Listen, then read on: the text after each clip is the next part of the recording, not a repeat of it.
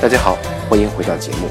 这一讲呢，我们来聊一聊有关于形容词和名词后面接动词 through 和动词 naru 的时候，一个是它的连接方法，一个是它的意义有什么不同。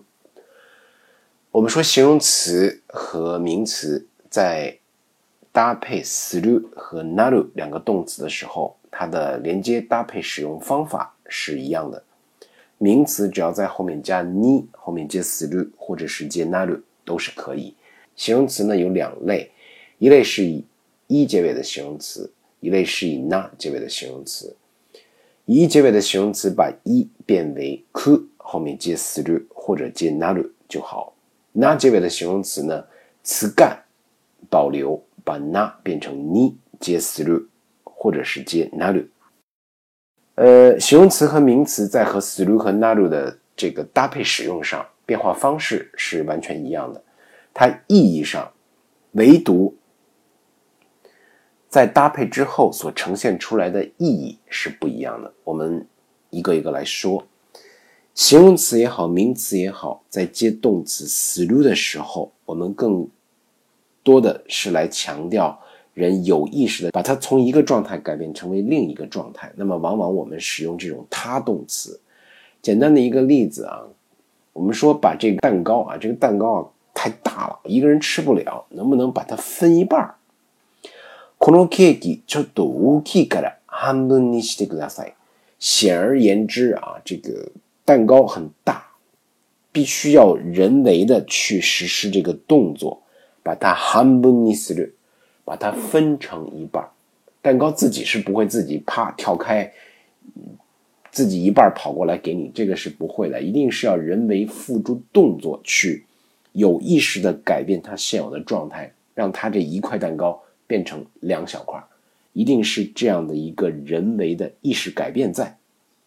这个人为的意识有无，是 through 和 naru 两个动词的本质区别。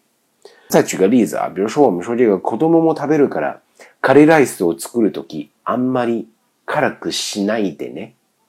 说这个咖喱 rice 啊，呃，咖喱饭大家都很爱吃，孩子吃这个咖喱饭啊，尽量不要弄太辣。 这个弄的辣与不辣，搁这个多少的这个咖喱啊，这个是人为的一个动作，有可能我多搁一点这个东西就就比较辣。我就要就冷饮来吃，少搁一点，孩子就可以吃。那么这个动作一定是人为的主观动作去在那儿。卡列这个东西不会自己跳到锅里的啊，这一点大家能够理解，就理解了 through 这个动词的用法。我们再回来说 naru，naru 这个动词呢和 through 相对啊，naru 更强调是人或事物。状态发生了变化，但是这个变化呢，它更强调的是这种自动词，自然而然的发生了变化。给个例句：父は退院して今はすっかり元気になりました。呃，老爸呀出院了，那么经过一段时间的调养，今元気になる、元気になりました。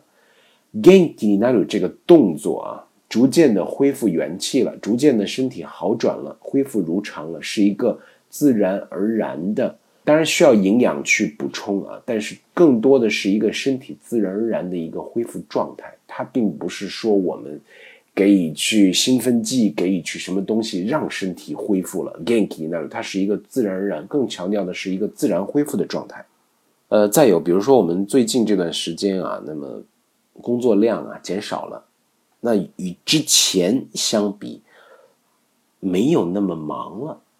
这个没有那么忙了的这个状态的显示，它是一个由于工作减少，自然而然的，哎，工作上就体会出没有那么忙了。この頃仕事が減って前ほど忙しくなくなった。那没有那么忙了。忙しくなくなった。なる。忙しくなくなる。 过去式なくなった。的这样一个状态，它强调的是自动词的改变。人や物事の状態が変わって違った状態になることを表すとき、基本的には自動詞を自動的に自発的に変わるっていう状態を表すときに使う。那么、人が意思的に物事の状態を変え違った状態にすることを表すとき、する、他動詞、使うことになる。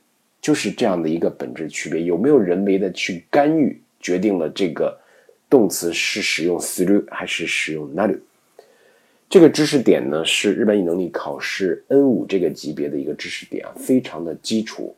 那么，希望大家在学日语之初，把する和なる在本质上的区别搞清楚， 以便于我们后面，比如说ことになる、ことにする等等相关的用法，都会与这个最基本的意思有关。这讲就讲到这里了，欢迎大家收听，再见。